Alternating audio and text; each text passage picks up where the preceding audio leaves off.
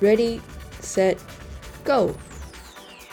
极限飞翔，爱自由，让我们一起疯跳伞。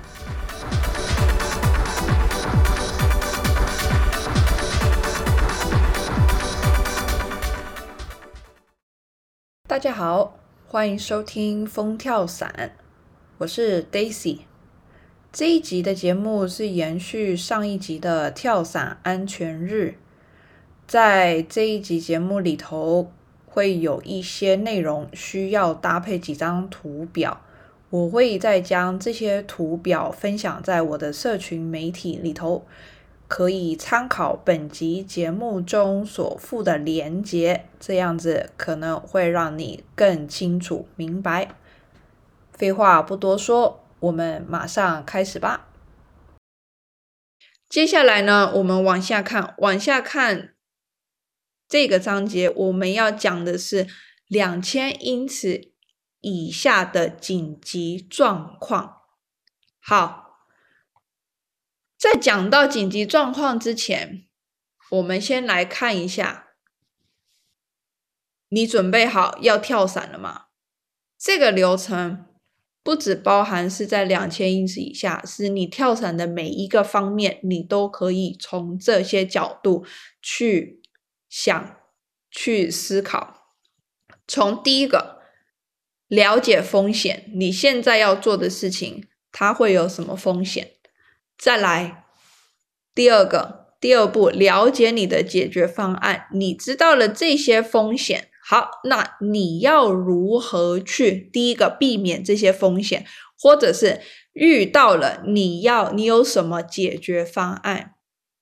第三个，反复练习，你熟悉了你的解决方案之后，你可以反复的练习，达到第四个，精进你的技术，让你的技术得到一个很好的那个。你去不断的练习，你的技术就会提升。你的技术提升了，当你遇到某些紧急状况的时候，你第一个你就不会这么紧张，第二个你也有办法能够正确的去处理。好，这些是什么意思呢？因为我们现在只讲两千英尺以下，所以我们现在就先看看这张图来说。这张图是告诉你，从开伞之后到落地，你可能会遇到的一些风险。那你可以看一下这张图，它最最上面和最下面是红色的，红色的意思是什么？也就是它是风险等级最高的。再来。倒数第二个是橘色的，橘色的是风险等级比较算是中间的。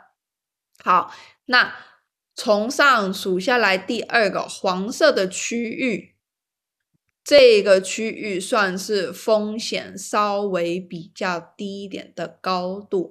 所以从上到下就是第一个，你开伞的高度，然后呢？到这个时候呢，你的风险等级算是最高的。那它会有什么样子的风险？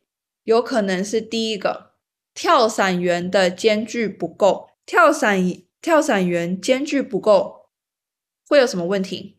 两个人靠太近，开伞开伞会缠绕，或者是开伞偏移。开伞偏移就是呃，大家很熟悉的伞开了之后呢。伞带着你转了一百八、三百六十度，这些叫做开伞偏移。就是呢，你人面对的方向跟你开伞的方向是不同的。好，再来了，故障情况，开完伞之后，你可能会遇到降落伞的一些故障情况。最后一个线缠绕，这些情况是你在开开伞高度大概会遇到的一些你会遇到的风险。好，开完伞之后，我们现在第二件事情就是要往等待区飞。往等待区飞的这一段路上，其实它的风险是相较起来算是最低的，但是也不表示它没有风险。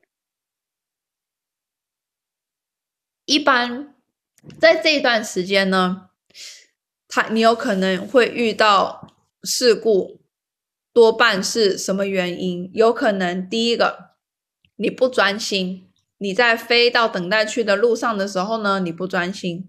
第二个，你的开伞高度过低，过低那就表示呢，你没有适当的高度，你没有足够的高度让你飞到等待区，或者是你没有足够的高度让你去面对你的故障情况，或者是出仓顺序不适当。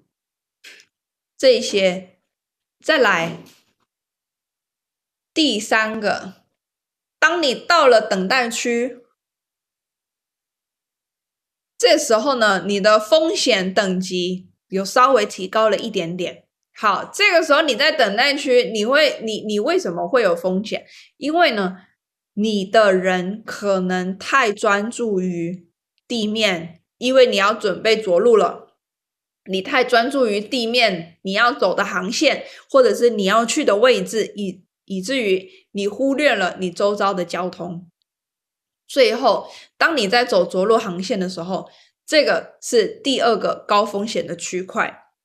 那这个高风险的区块呢，会发生的原因，主要是因为你太专注于你走自己的走路航线，然后呢？没有注意到交通，那没有注意到交通，它分成几种情况。有一个是你在走航线的时候，你只看得到你自己眼前要去的地方，你没有注意左右两边的交通，或者是你今天没有跟着大家的着陆航线一起走，你从别的地方插进来，这个时候也是会有风险的。好。这一个锥形体，它告诉了我们在呃降落伞开伞之后会遇到的一些问题及它的风险程度。接下来我们往下看，就是知道你有哪一些解决方案。好，第一个，你你的解决方案是第一个，你要。知道你自己的决断高度，决断高度呢？一般来说，两千五百英尺。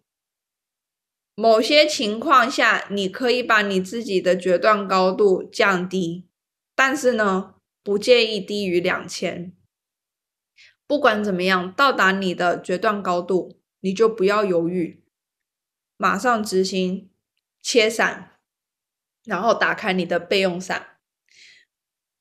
还有一个情况是，当你今天到达了一千英尺，你的高度已经不够了。这个时候，不管怎么样，到了一千英尺，伞不切了，直接开背伞。这个时候，你已经没有时间再去切伞，然后呢，再让你的背伞打开充气。记得一千英尺以下。直接开背伞，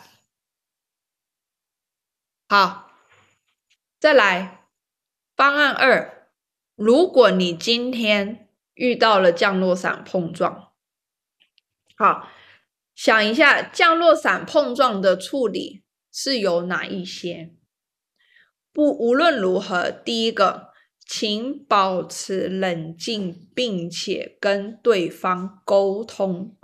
沟通是非常重要的。沟通的时候，记得一个人去处理碰撞，如果有伞缠绕的情况，一个人去处理缠绕，另外一个人要大声的把高度读出来，让双方都知道现在高度多少，我们还有多少时间可以处理这些问题。好，不管怎么样，到了一千五百英尺，如果其中有一个人，如果第一个人要切伞，一定要在一千五百英尺以上的高度完成切伞的动作，并且飞离这个状况。好，如果今天不管什么原因，你们忽略了高度，或者是处理的不恰当，来到了一千英尺。一千英尺，这个时候呢，记得两个人同时打开你的备用伞。再来，方案三，如果你的降落航线出现了问题，这个时候呢，是你要随时了解到你的降落参数。所谓的降落参数是。我今天我这一跳我的降落航线我要怎么走？我在多高的高度要到达哪一个地方？好，除了了解你的降落参数，另外你要随时都有备案。然后呢，在降落参数没有办法满足的时候，启动你的方案 B。什么意思？我们举个例来说，我拿罗定的着陆航线来举例。一般来说，我们走三边的时候，就是从鱼塘蓝色的圈圈开始，然后呢往紫色的圈圈走，这是你的第一边。然后到达紫色圈圈之后呢，做一个右转九十度的动作。到达你绿色的圈圈，到达绿色圈圈之后，再做一个右转九十度，进入你的第三边。这是一般正常的着陆航线。好，那所谓的降落参数，就是你现在降落参数，第一个就是你蓝色的圈圈，我要在一千英尺的时候到达这个位置。第二个参数就是我的紫色圈圈，我要在六百英尺的时候到达这个位置。第三个就是绿色的圈圈，我要在三百英尺的时候到达这个位置。这样子我就可以正确的走我的那个着陆航线，然后呢，在我的降落场着陆。如果有任何的情况，我没有办法达到这个参数，一千英尺的时候我到不了蓝色圈圈，或者是六百英尺的时候我到不了紫色的圈圈，或者是我开伞的时候根本就不在机场的正上方，我离机场很远。这个时候呢，你就要启动你的方案 B。方案 B 有可能是落到场外，就是稍微出去一点点，或者是。稍微往后一点点，但是都还在机场的范围内，也有可能是场外降落。但是无论如何，你都要有一个备案。当你今天降落的参数你没有办法满足的时候，你就不要勉强回到你的降落区，你就启动你的方案 B。好，再来。当你今天，当你今天呢，知道你有一些知道你你的那个方案之后，接下来你有一些降落的技巧，你就可以去练习。那其实这些技巧就是我们平常在做的闪控练习。闪控练习有什么？半刹车转向，半刹车着陆，然后呢？侧风、顺风的着陆、降落的精准，还有着陆的翻滚。当你这一些技巧你都练习的足够的时候呢，你就可以在遇到问题的时候最安全的带着你自己着陆。一般我们练降落精准，它最有用的地方是什么？其实是在，如果你今天要场外降落的时候，你有办法能够精准落到你想要降的备降场上。好，那这个以上，接下来我们讲到最后一个最后一个环节要如何避免降落伞碰撞？其实呢，刚才讲到的这一些状况，遇到呃要避免降落伞碰撞，最好的方式就是不要让它发生。好，那要怎么样不让它发生？我们慢慢来看，往下看。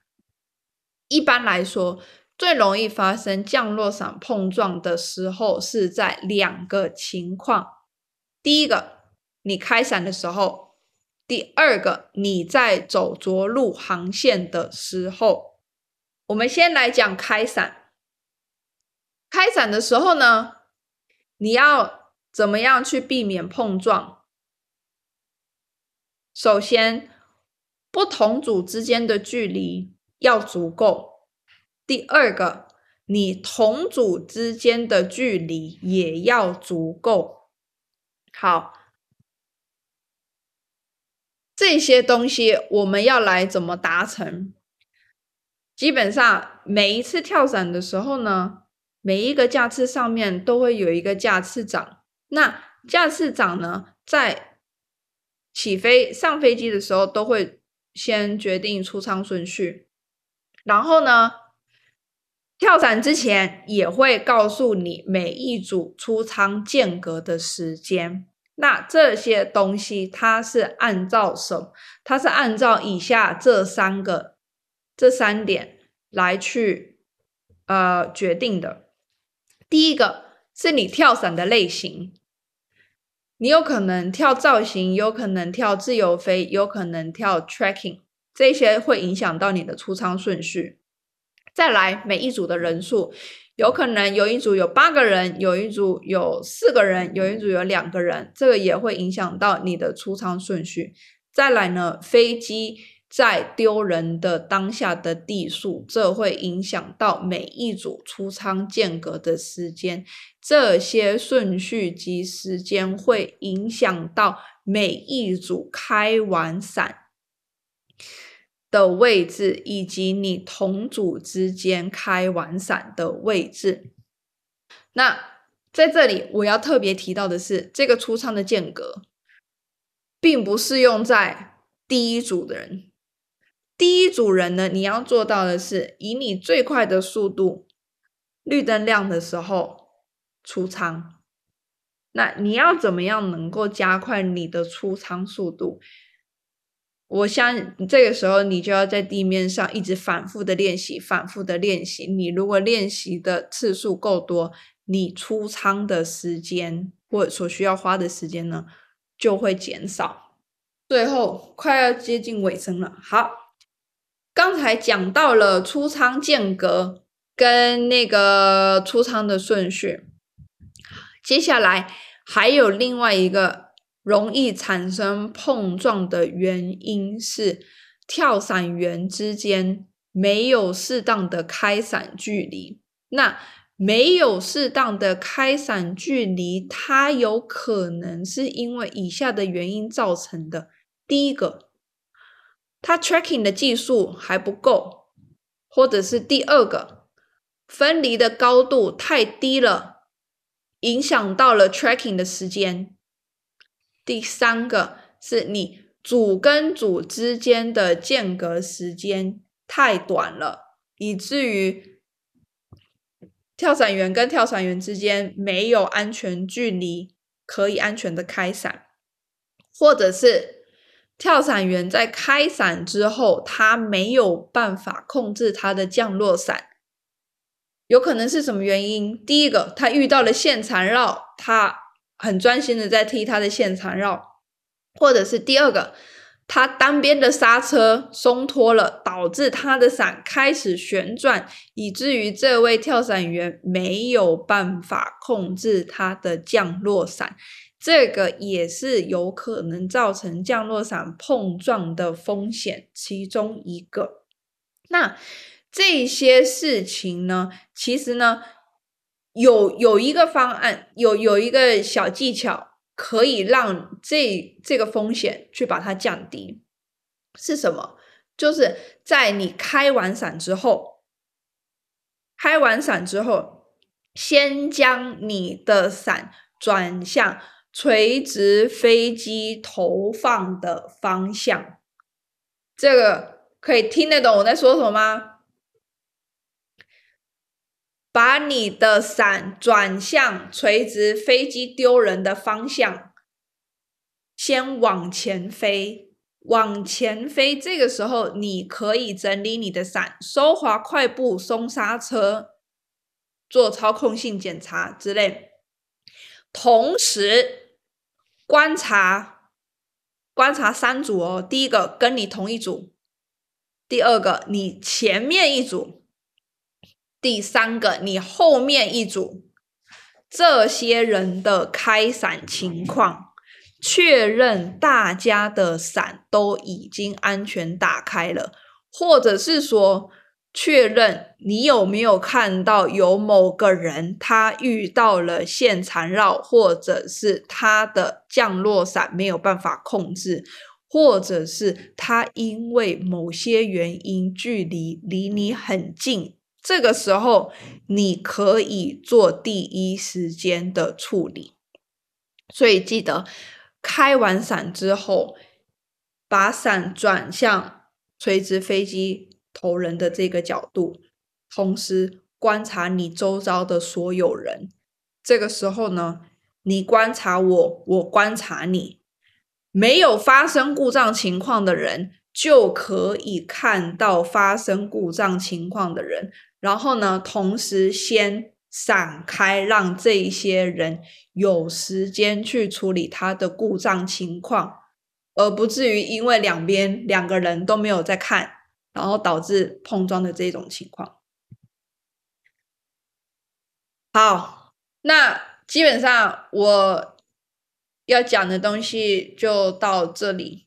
那我在这个会议之前就已经有人。向我提到了一些问题，好，那提到了这一些问题呢，其实都是跟海边跳伞有关系。整理把他们这些问题整理上来说，就是到海边跳伞应该要注意一些什么？还有呢，当我真实要水降的时候，我的胸带有办法。像我在上水降课一样的时候，这么容易就解开吗？好，这个问题我要把它分成下面五点来说明。好，第一个，一般来说，我们每一个架次的投放点都是计算出来的，都是透过。这个架次每一个高度不同的风，我们去决定我们要从哪一个点开始投放飞机，要往哪个方向去投放。好，所以说呢，这个投放点是计算出来的，计算出来，它最主要最主要的就是让每一个人都可以能够回到降落场。再来第二个，你要。随时知道你自己跳伞的极限在哪里，每一个人的极限都不一样。我有四千跳，在线上的人有两千跳，有三百跳，有二十跳。我们这几个人，我们所能够承受的极限一定都不同。还有经验是一个，然后场地，如果你今天。到一个你从来都没有跳过的跳伞场地，那你的极限就会比你平常跳伞那个场地的极限，当然标准还要再拉高一些。好，那什么叫所谓你自己能够承受的极限？第一个是你对场地的熟悉度，或者是当下的天气怎么样。好，如果天气不是太稳定，如果你落在场外的时候，你有没有办法应急处理？然后呢，安全的在场外降落，这些都是你要去考虑的点。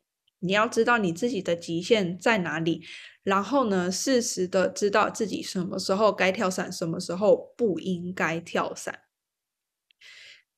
第三点。每一个基地应该都会有一个掌管安全的基地安全官，他们不一定要叫基地安全官，他们可以是不同的名字。